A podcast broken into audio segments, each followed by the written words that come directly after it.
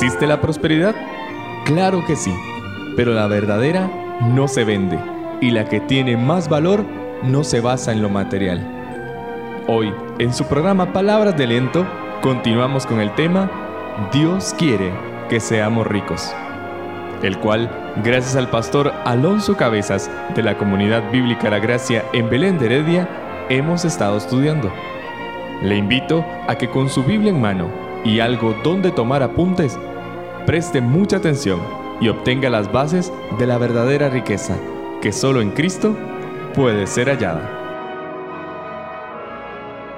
¿Recuerdan el tema de las últimas dos semanas? Dios quiere que seamos ricos, pero ricos según quién. Y hablamos después, ricos en qué. Vamos a hablar de quién se hizo pobre, siendo rico. ¿Y por qué lo hizo? Para que nosotros fuéramos ricos. Y otra vez, ¿ricos en qué?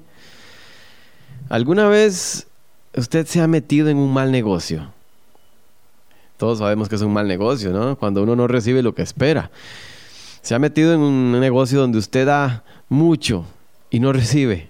Recibe nada. Incluso hasta queda endeudado. ¿Cómo se ha sentido? Dígame usted, ¿lo volvería a hacer? ¿Quién cambiaría, por ejemplo, su carro nuevo? Lo acaba de sacar de la agencia, ah, cero kilómetros, nuevecito. ¿Y lo cambiaría por un carro viejo y maltratado? ¿Quién cambiaría su casa nueva por un tugurio, por un rancho? ¿Quién se haría pobre para que otros sean ricos? Jesucristo lo hizo. Y en 2 Corintios 8, 9 leemos, ustedes conocen el generoso amor de nuestro Señor Jesucristo, quien siendo rico, se hizo pobre por ustedes, para que por medio de su pobreza ustedes se hicieran ricos. Veamos lo que hizo y por qué lo hizo. ¿Cuánto costó lo que Él hizo por mí? Él siendo rico, se hizo pobre y esto nos va a ayudar a repasar lo que vimos la semana pasada. ¿Rico en qué?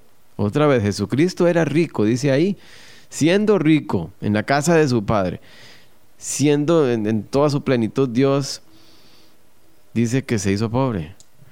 Entonces pensemos otra vez, una imagen eh, mental, hagamos una lista de qué, en qué cosas era rico el Señor cuando estaban en su cielo, antes de venir a la tierra. ¿Rico en qué? Omni, todos los omnis, omnipresencia, omnipotencia, omnisciencia, en comodidad, en abundancia de todo, servido, ¿sí? alabanzas celestiales todo el tiempo, en autoridad, en paz, en unidad con su Padre, la Trinidad, libertad, ropas reales, inmortal, honra. ¿Y qué? ¿Qué pasó? Deja su cielo y se hace pobre Ahora, en vez de tener todos los ovnis, todo presencia, todo poderoso, toda ciencia, ahora se vuelve limitado. Se pone en los pañales como un bebé, totalmente dependiente. De su comodidad pasó a incomodidades. En Hebreos dice que él se hizo, eh, aprendió obediencia, ¿por qué? Por su pobreza. De toda la abundancia que tenía en el cielo, a la escasez de esta tierra. Recuerden que él no vino a la casa de un rey, vino a la casa de un carpintero humilde. Después de ser servido por ejércitos celestiales, se convirtió en un siervo. En vez de tener alabanzas, que recibió insultos, desprecios, de toda autoridad, pasó a someterse. ¿Someterse a qué? A, a las autoridades civiles, a sus padres, a sus maestros. De completa paz, tranquilidad, ¿a qué? A un mundo violento y a morir violentamente, de completa unidad con la Trinidad, a la separación en la cruz, producto del pecado que llevaba, libertad a condenado, de ropas reales a desnudez, de inmortalidad a experimentar la muerte, de tener toda la honra y la gloria, a ser humillado, a vergüenza. ¿Qué les parece? Qué intercambio, ¿no? Hay un libro y también una película que se llama El príncipe y el mendigo, de Mark Twain, se trata de un príncipe que quiere conocer lo que pasa fuera del castillo. conoce a un joven muy parecido a él y decide que intercambien sus ropas. El mendigo entonces se convierte en el príncipe y el príncipe se convierte en un mendigo. Uno le entrega sus ropas reales al otro a cambio de sus ropas harapientas y malolientes. Uno sacrifica su soberanía, comodidades, manjares, seguridad, etcétera, etcétera, para tomar la vergüenza, incomodidades, limitaciones, hambre, inseguridad, etcétera, del otro. No es algo similar a lo que Jesucristo hizo por nosotros se pone nuestras ropas de muerto, de delincuente, de indignidad, de culpabilidad, y nos da sus ropas reales. Dejó su riqueza y se hizo pobre para hacernos ricos. Dejó su corona de rey y se puso una corona de espinas, que era la que nos tocaba a nosotros. ¿Cuál fue el motivo? ¿Por qué hizo eso? En la misma cita de 2 Corintios 8, 9, Leemos el motivo. Ustedes conocen el generoso amor de nuestro Señor Jesucristo, quien siendo rico se hizo pobre por nosotros, para que por medio de su riqueza ustedes se hicieran ricos. ¿Cuál fue el motivo? Su gran amor. ¿Qué lo motivó a hacer semejante mal negocio? Todos conocemos lo que dice Filipenses 2, 5 al 8. En Filipenses 2, 5 al 8. Dice lo siguiente, tengan la misma actitud que tuvo Cristo Jesús. Aunque era Dios, no consideró el ser, que el ser igual a Dios fuera algo a lo cual aferrarse. En cambio, renunció a sus privilegios divinos. Adoptó la humilde posición de esclavo y nació como un ser humano. Cuando apareció en forma de hombre, se humilló a sí mismo en obediencia a Dios y murió. Dice que como el peor de los delincuentes, en la peor vergüenza por pura gracia, por puro amor. Él decide vernos con compasión y no solo no nos da lo que merecíamos, sino que nos da su riqueza, nos da la gracia, que es un regalo o favor no merecido.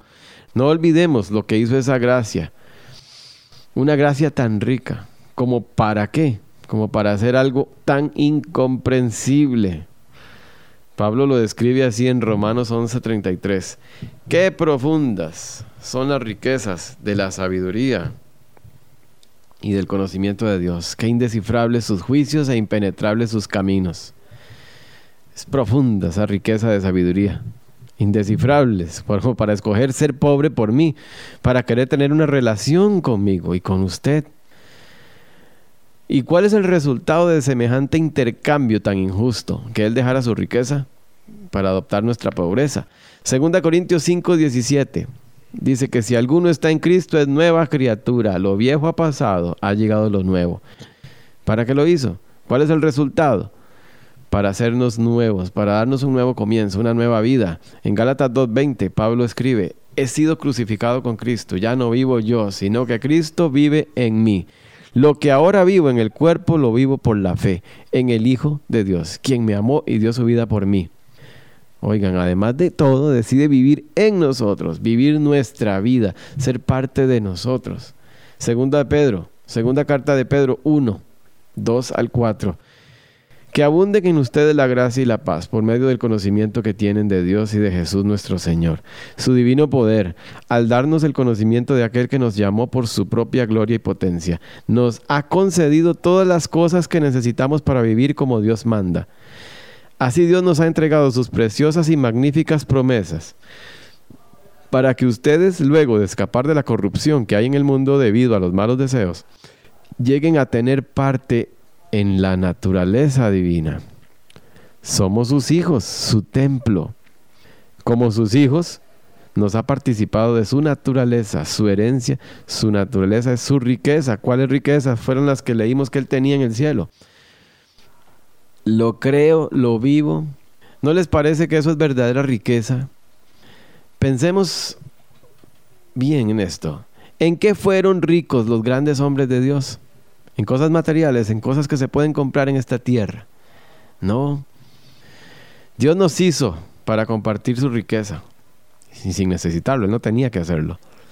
¿No debería esta verdad impactarme, motivarme más? ¿Qué le estorba o qué me estorba? A mi orgullo. ¿Vivo como pobre o como rico? Recuerden, según quién y en qué. En 2 Corintios 5:21 leemos, aunque Cristo no tenía ningún pecado, Dios lo hizo cargar con los nuestros para que por medio de él fuéramos declarados inocentes ante Dios. 1 Pedro 3:18, porque Cristo murió por los pecados una sola vez, de una vez por todas, el justo por los injustos, a fin de llevarlos a ustedes a Dios. Él sufrió la muerte en su cuerpo, pero el Espíritu hizo que volviera a la vida. Qué intercambio tan injusto. ¿Qué ha hecho usted con semejante intercambio, con semejante regalo? Un terrible negocio para él. Pero él lo hizo porque le amó, porque me amó. Recuerde que él siendo rico se hizo pobre para que yo sea rico. ¿Qué es lo más valioso para nosotros? ¿En dónde está puesta su verdadera riqueza? Vivamos como verdaderos ricos, como Dios lo define y en lo que Dios lo define, y no como verdaderos pobres, según Dios lo define. ¿Cómo cambiarían las cosas en nuestro hogar, en nuestra iglesia, por donde andemos si creyéramos esta verdad? ¿Es consciente de lo que Cristo hizo por usted? Creo que es tiempo de recordarlo y vivir como quien realmente valora la obra de Jesucristo, que transformó su vida. Agradecemos al pastor Alonso por el estudio de hoy y a usted por su fiel sintonía.